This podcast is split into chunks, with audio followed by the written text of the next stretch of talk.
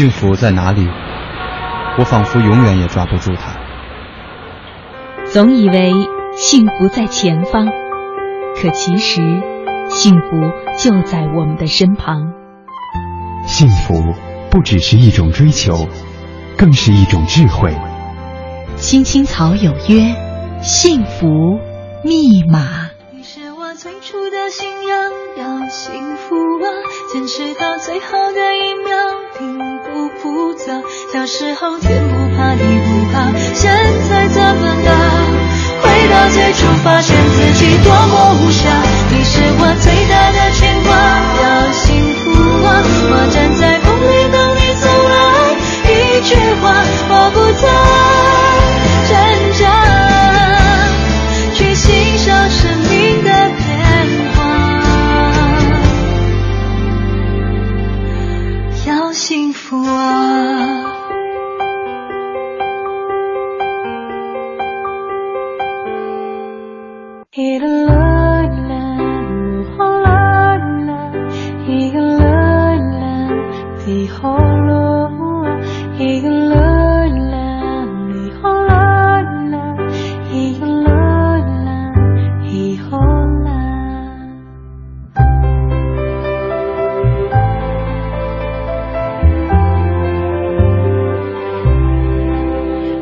FM 八十七点八一零四点九 AM 一二一五，青青草有约，为你的心安一个家。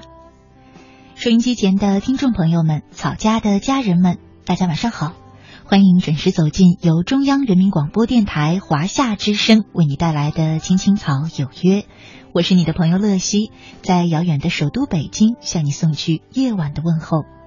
你在他乡还好吗？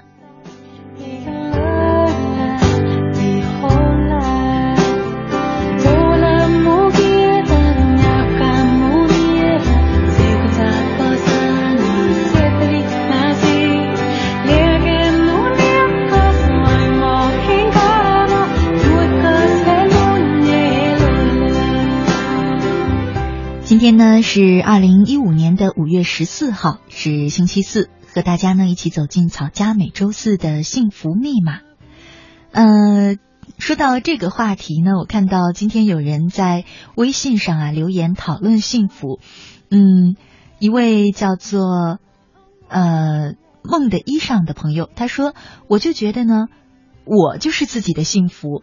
看到工作中认真而又严肃的自己。”看到周末疯狂的自己，看到偶然想想家人、想想恋人的自己，我就觉得我喜欢看到这样的自己，也感觉我是很幸福的。可是呢，嗯，也有一些朋友说，比方说像一位美酒加咖啡的朋友，他说，说到幸福，老是让我觉得很忧心，因为一直以来我都感觉不到我想找的幸福在哪里。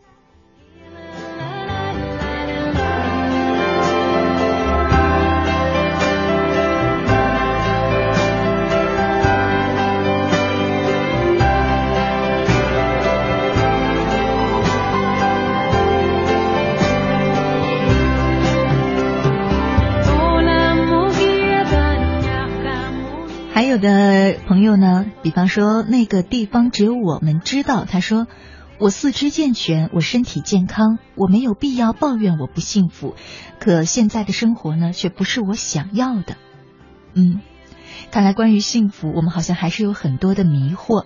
其实呢，我在想，是不是你想要的东西你得不到，你就是不幸福的呢？如果是这样的话，那我想全世界没有任何一个人幸福了，因为只要你对你的人生还有追求，你还有目标，还有未实现的梦想，还有想要而暂时没有得到的东西，那么你就会不幸福。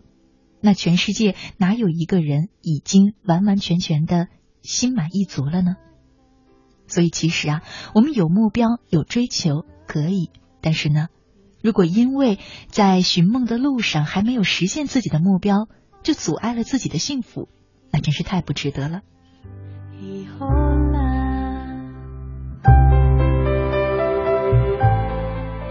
之前呢，我听过一个小故事，说有一位教师教的是一群患有先天性残疾的孩子。有一次呢，他讲到“幸福”这个词的时候，他忽然就顿住了。因为他觉得眼前这些孩子们都是不幸的，所以他不知道向孩子们如何诠释这个很美好的字眼儿。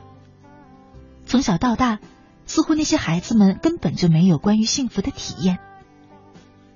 后来呢，这位聪明的老师就把孩子们分成面对面的两组，一组是失明的孩子，一组是聋哑的孩子。在他的引导下，失明的孩子说：“最期盼的事情就是见到阳光，这样呢就可以感觉很幸福了。”于是，聋哑一组的孩子发现，原来自己就能够看到阳光，就感到原来自己也是有幸福的。而聋哑的孩子打着手语，说自己最渴望的事呢，就是听到声音。如果能够听到声音，就会觉得很幸福。这时，那群失明的孩子才发现，原来自己还可以听见声音，还拥有这样的幸福。通过他的传递呢，两组孩子互相有了答案。他们终于知道了什么叫做幸福。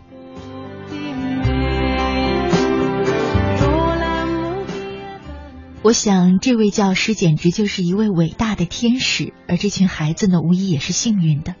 他们在天使的指引下，真切的感悟到了人生最宝贵的真谛，那就是幸福其实并不遥远，我们每一个人都拥有，它既在你的对面，也在你的身旁。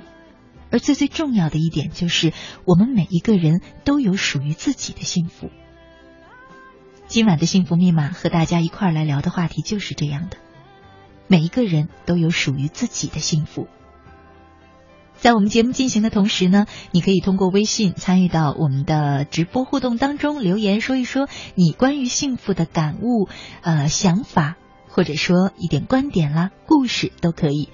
那在微信当中搜索我的名字“乐西”，快乐的乐，珍惜的惜这两个汉字，找到我的账号加关注就可以了，直接就能给我留言，参与到我们的互动讨论当中。今晚我们的互动话题是：每个人都有自己的幸福，期待着你的参与。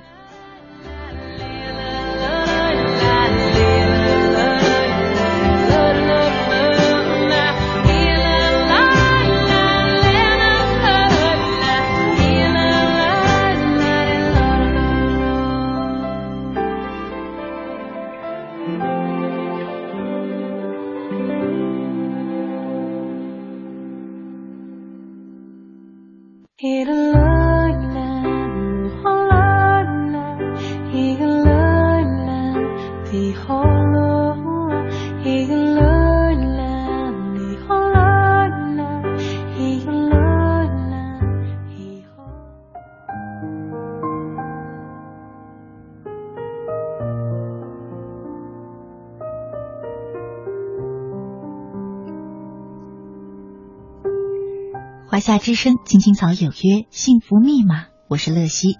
今晚和大家一块聊的话题是每个人都有自己的幸福。接下来呢，和大家一块听一篇文章，名字叫做《单亲母女的幸福生活》。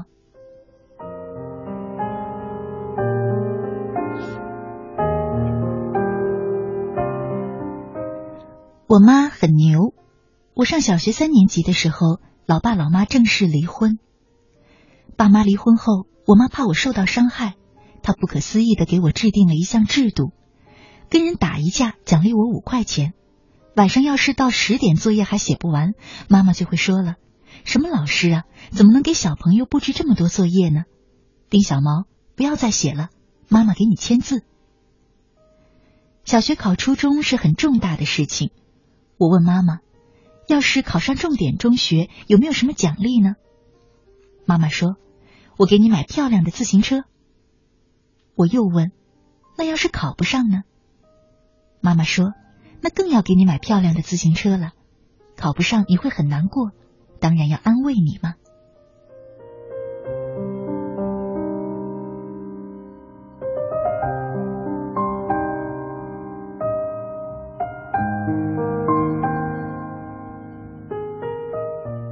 很多单亲家庭的孩子会固执的霸占自己的爸爸或妈妈，怕他们再婚。我却催着老妈快点找对象。老妈相亲几位大叔，让我妈和我都有点挫败。怎么老妈想找个好人家这么难呢？我大学毕业，在学校所在的城市找到了工作。好朋友莎莎，我还有另外一个同班女生合租了一套两室一厅的房子。老妈托人给我带了钱，还有一大包吃的跟一本小册子。我们三个女孩子挤在沙发上，茶几上摆着妈妈给带来的茶干、开心果、牛肉丁。不知道妈妈给的是什么册子，打开扉页，老妈上面写着：“妈妈写给丁小毛和女孩们。”每一个女孩的生命都很宝贵，因为她们将来会成为一个孩子的母亲，所以他们更要懂得爱惜自己，才能成长为一个心中充满爱的人，让身边的人感受到幸福。哇塞，煽情的无与伦比。他还很拙劣的画了我们三个的大头漫画。第二页上面写着：“女孩子一定要注意的事情。”第一篇例假。这对你们的一生都是很重要的事情，对你们的健康影响也很大。来例假千万不要吃冷的东西。妈妈知道这个问题，你们初中就知道了，可是很多女生却不以为然。丁小毛来例假就吃过冰激凌，不要以为我不知道。老妈画了一个怪头怪脑的丁小毛，拿着一根冰棒，旁边的旁白写着：“别以为我不知道。”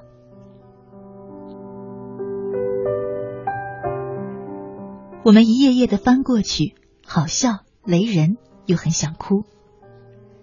第二篇是睡眠，第三篇是卫生，第四篇竟然是安全套。老妈真是英雄啊！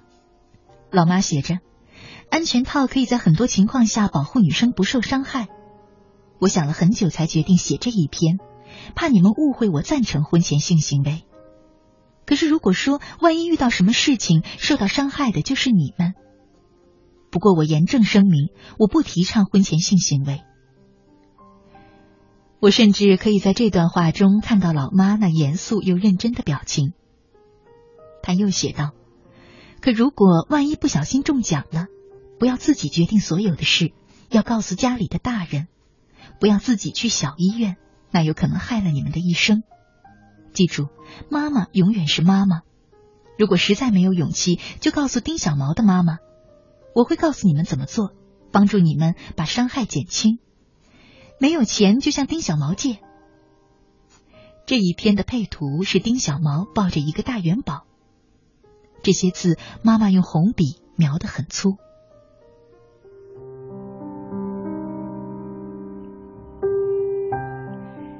李莎莎看完，已经一个人跳下沙发，跑到客厅的中央，歇斯底里的哭了起来。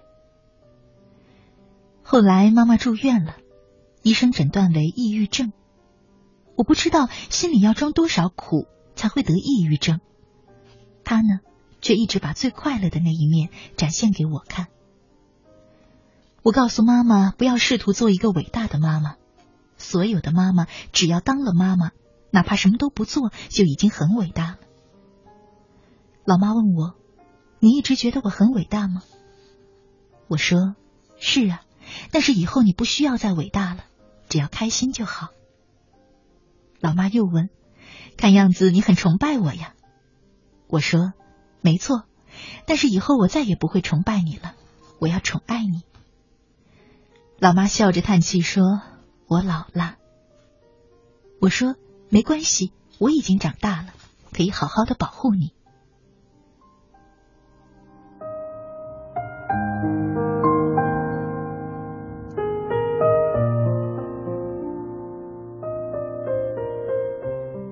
我问老妈：“你这辈子最幸福的是什么？”老妈说：“就是你幸福啊。”我说：“不是啦，我是说你自己的幸福。”我妈说。我的幸福就是希望能看到你幸福。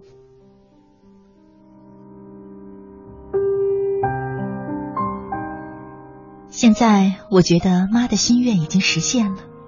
如果她能遇到那个最好的大叔，我会给她最好的婚礼和祝福，像嫁女儿一样把她嫁出去。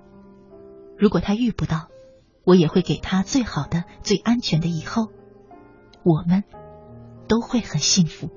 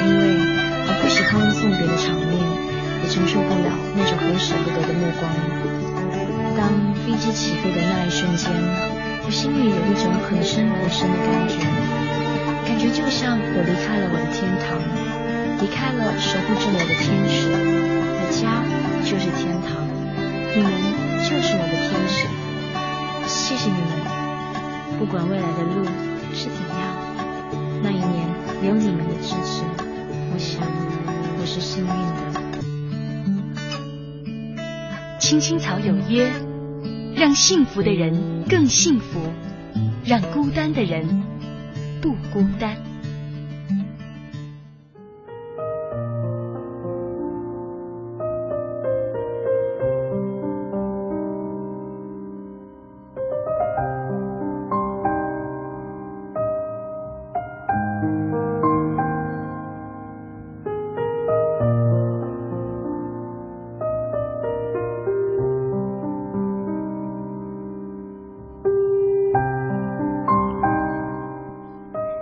夏之声《青青草有约》幸福密码，我是乐西。今晚和大家一块儿聊的话题是：每个人都有属于自己的幸福。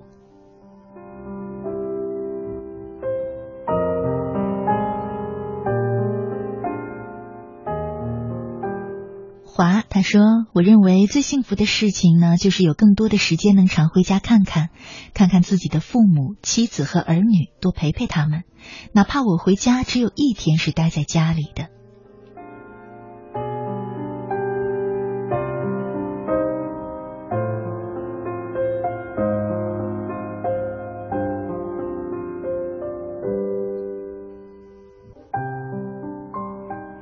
廖国军他说：“我的幸福呢，就是每次打电话回家，听到儿子在电话里不停的叫爸爸，还有不到一周岁的女儿呵呵哈哈的声音，这就是我的幸福。”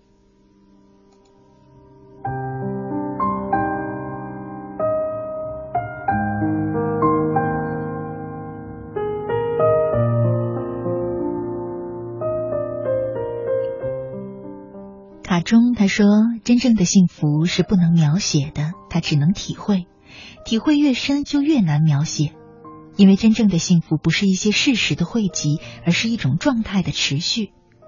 幸福不是给别人看的，与别人怎样说无关，重要的是自己心中充满快乐的阳光。也就是说，幸福掌握在自己的手中，而不是在别人眼中幸福的一种感觉。这种感觉应该是愉快的。”使人心情舒畅、甜蜜的。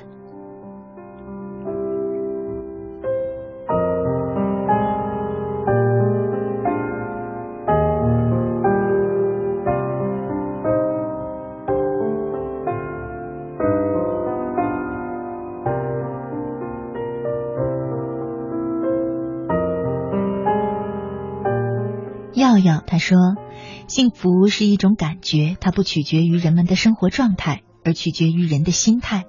所谓知足者常乐，就是这个道理。人要学会自我满足。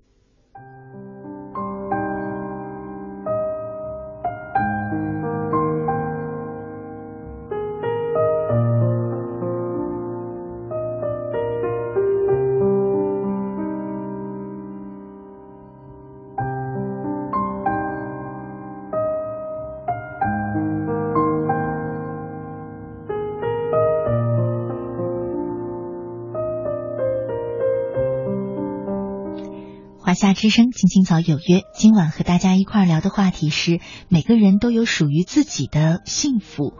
那在我们节目进行的同时呢，你可以持续的通过微信参与到我们的节目当中，留言给我们一块儿聊天讨论。在微信当中搜索我的名字“乐西”，快乐的乐，珍惜的惜就可以了。稍后呢是一段公益广告，广告时间不长，马上回来。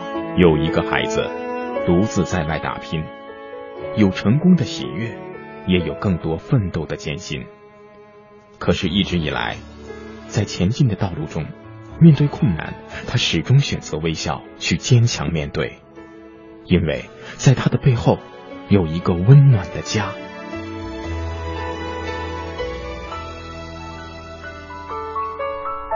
这个孩子是我，也是你，青青草有约，更是我们心底的。那个家，每晚十点，在这里，让我们卸下一天的烦扰，洗去心中的尘埃。明天，我们一起轻松启程。电话不停在吵，老板不停的闹，总逃不开工作表，做完了又来了，怎样也甩不掉。回家感觉真好，别管世俗纷扰，把一整天的面罩、忙和累的大脑都往热水里泡，让每一颗细胞忘掉烦恼。我的家就是我的城堡。每一转一遗忘，用爱创造。家里人的微笑是我的财宝。能回家才知道自己真的重要。双手能为家人而粗糙，而多么荣耀，那么骄傲。你为我把饭烧，我为你打扫。我回家的感觉实在真的太好。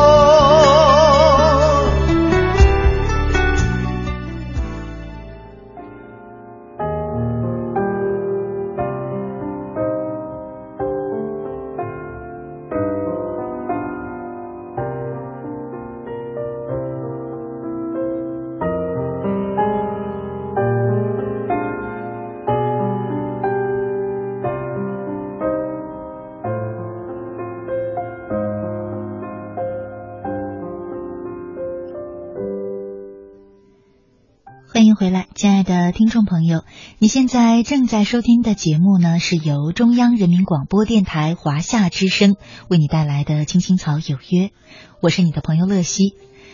今晚呢，和大家一块儿走进的是草家每周四的幸福密码。我们正在聊的话题是每个人都有属于自己的幸福。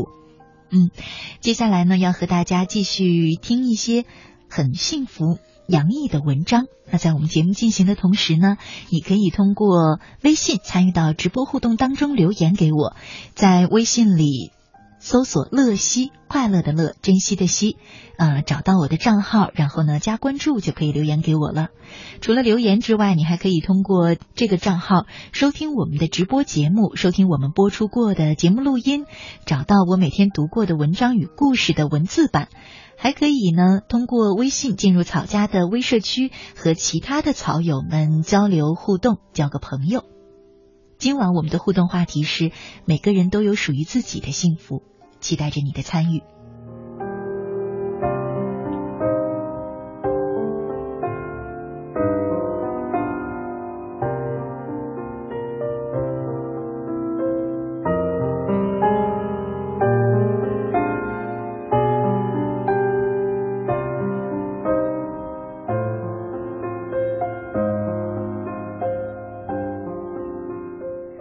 我们老是说幸福啊，幸福！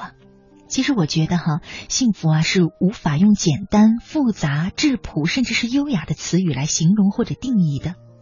它需要我们在生活中细心的、平静的、耐心的、从容的，花一生的时间去品。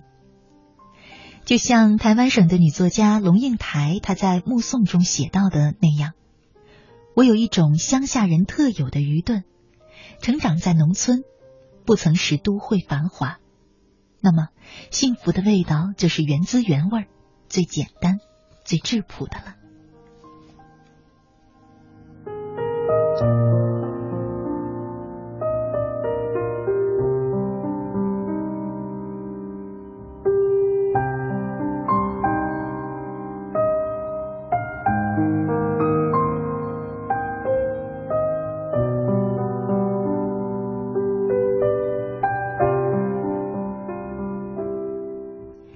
接下来呢，和大家一块儿分享一篇文章，名字叫《三十秒的幸福时光》，作者是邓颖雪。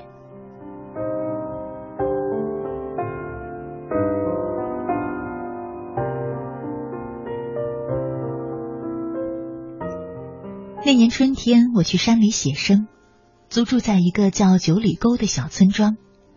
九里沟山清水秀，风景宜人，村子背依苍茫的青山。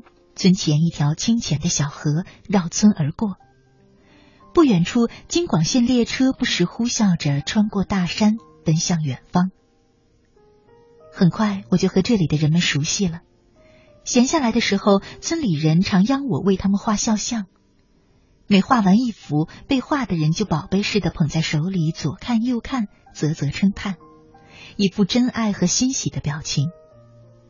结果半个月不到，小村里除了茂德老人，全被我画了一遍。茂德老人住在我隔壁，他说他有青光眼，眼神不好，即使画好了，他也看不清楚自己的模样。茂德老人大概有七十多岁，满头白发，古铜色的脸庞，满脸的皱纹如风干的核桃皮，印证着他所经历的风霜岁月。每次我去他家串门，他最爱给我讲他儿子的事情。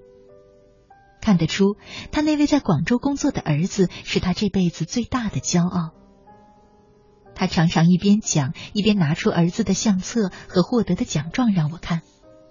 我看的时候，他在旁边充当解说：“这是高中时的，这是大学时的，这是参加工作以后照的。”说话的时候，他的脸上。笼着一种慈爱的自豪光芒。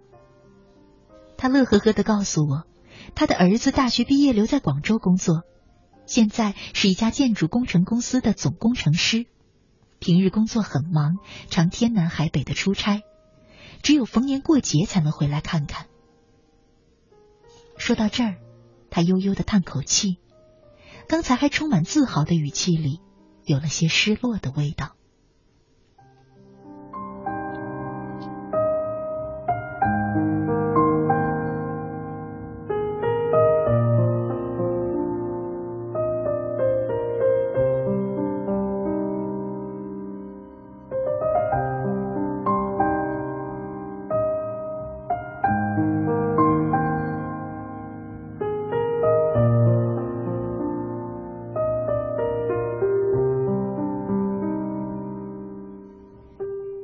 在村里待久了，我渐渐发现茂德老人一个有趣的规律：每隔几天，他就要在下午五点多钟坐在后山坡上，朝铁路的方向张望，那姿势和神态好像在等什么人。一直到有火车轰轰隆隆的驶过之后，他才迈着迟缓的步子离开。每当他坐在夕阳里，像座雕塑，眼望前方，默然凝望，我就感觉有些滑稽好笑。茂德老人还真有文艺范儿。有一天，我坐在山坡上绘画，此时蔚蓝色的天际里，橙红的夕阳正把温柔的光芒洒向山川大地，万物都罩上了一层恬静柔和的色彩。这时，我发现茂德老人又背着双手来到山坡上，找个地方径直坐下之后，他开始望着火车线路的方向出神。过了一会儿，一辆喘着粗气、风尘仆仆的驶来的火车飞快的经过我们眼前，又向远方急速奔去。只见茂德老人始终紧紧的盯着火车。直到列车远去，消失的无影无踪，他还是久久的呆望着火车消失的方向。他的身上洒满了夕阳的万道金光，好像穿了件华美温暖的衣裳。头上的白发也在风里飞舞，几丛青翠的野草在他身边闲闲的摇着清风。远远看去，茂德老人更像一尊生动的雕像。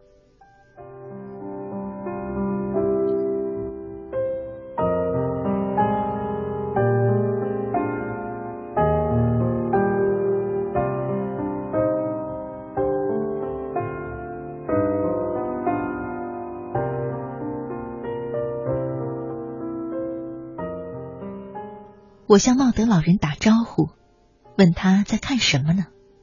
他这才从沉思里回过神来，乐呵呵的答：“我儿子就在刚才那个车上呀。”看我有些惊讶，他解释说：“儿子每周五都要固定坐这趟车去北京出差，到咱这山沟里正好是这个点儿。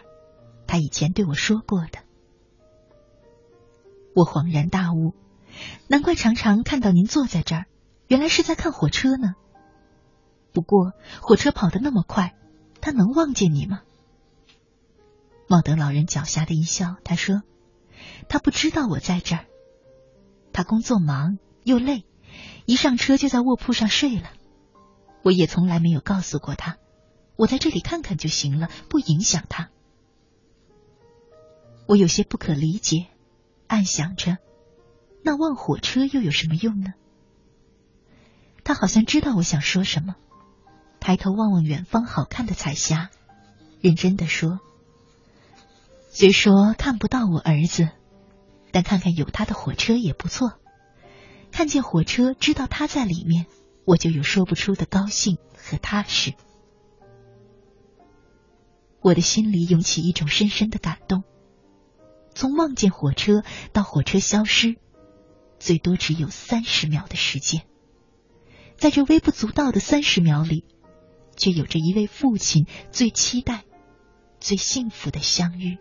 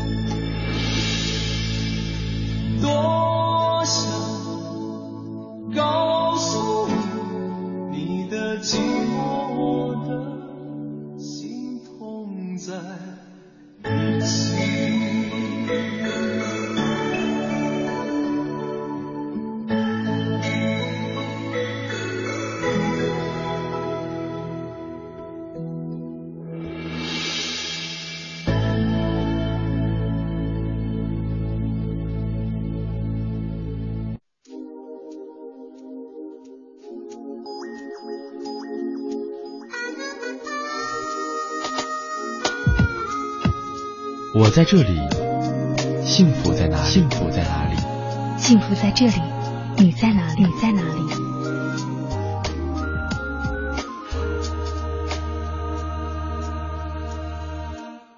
纯真的双眼已被世俗掩埋，愿你的纯洁已蒙上了尘埃。长大了的我们，懂得了更多的是无奈，快乐的心情你很少在来。幸福不过是相互寻找的游戏。你在寻找幸福的同时，幸福也在寻找你。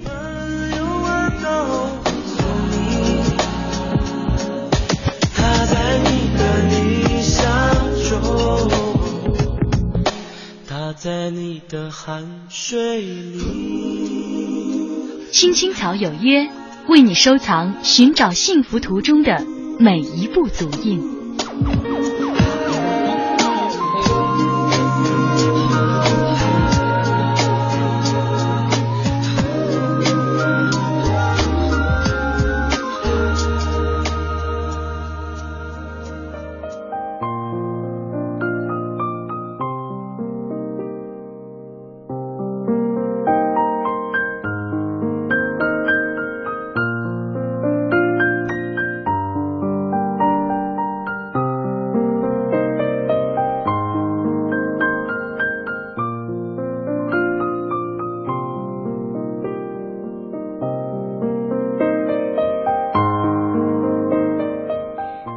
之声，青青草有约，幸福密码，我是乐西。节目的最后一点时间呢，为大家再送上一篇幸福的文章，藏在碗底的幸福。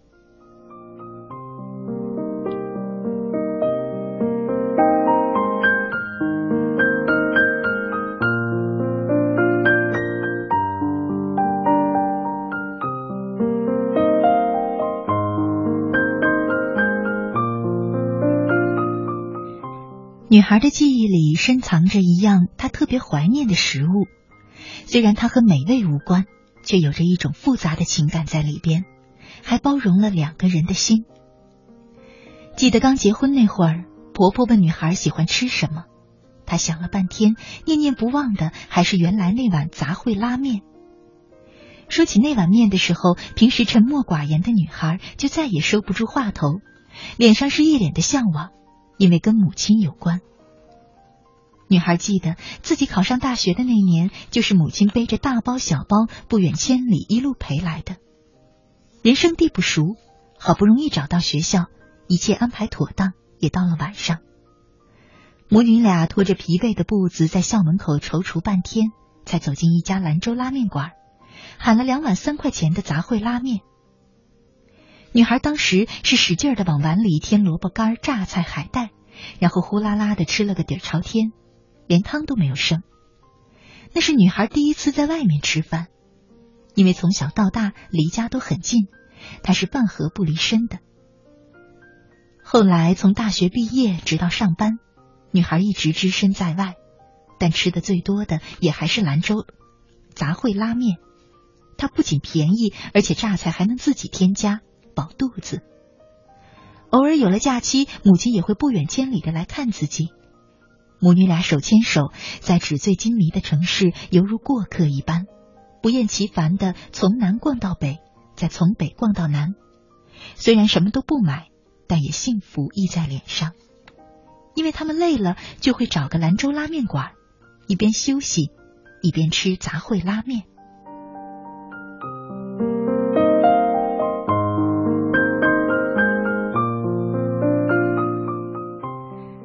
后来，女孩想在南方扎根儿，工作越来越努力了，陪母亲的时间也越来越少了。母亲学会了做拉面。那天她一进家门，母亲就把面端在桌上，一根根面不匀称，没颜色，也没佐料。虽然看起来毫无食欲，但女孩还是动了筷子。她无力的在碗里翻着，心里不是滋味儿。独自在外的凄凉，加上生活的拮据，委屈的她眼泪溢出了眼眶。但随着碗底出现煎蛋，接着又是花生米，还有她最爱吃的海带、萝卜干、酸豆角。为了自己，母亲学会了做拉面，还能切出细细的凉拌海带丝和萝卜条。要知道，平时忙里忙外的母亲压根没时间做细工慢活，菜也都是大块大块、大根大根的就往锅子里倒。就算跟着女孩来到城市，母亲依旧改不了她那火辣辣的粗人性子。但如今想着厨房里忙碌的身影，女孩拥着母亲哭了。她说。以后我给您开面馆。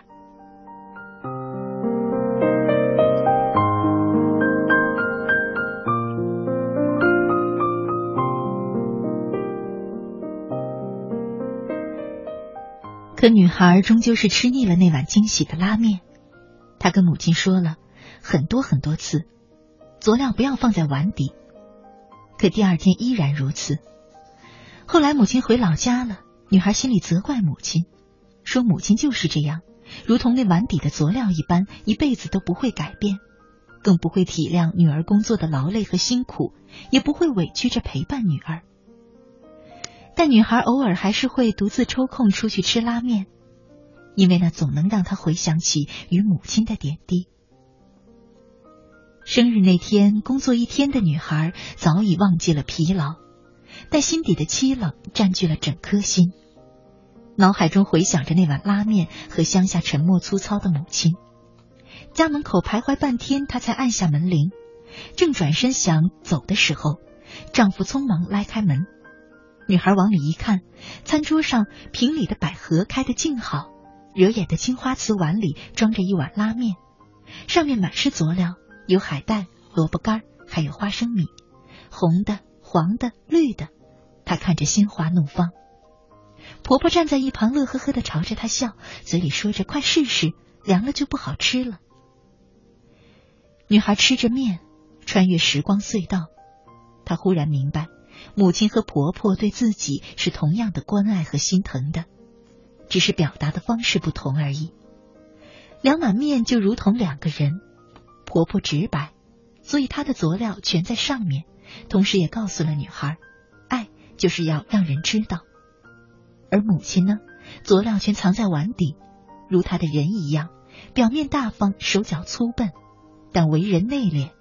她的爱是藏在心里的，是好也不说。或许这就是母亲想告诉女孩的爱了。爱，是需要用心去挖掘的。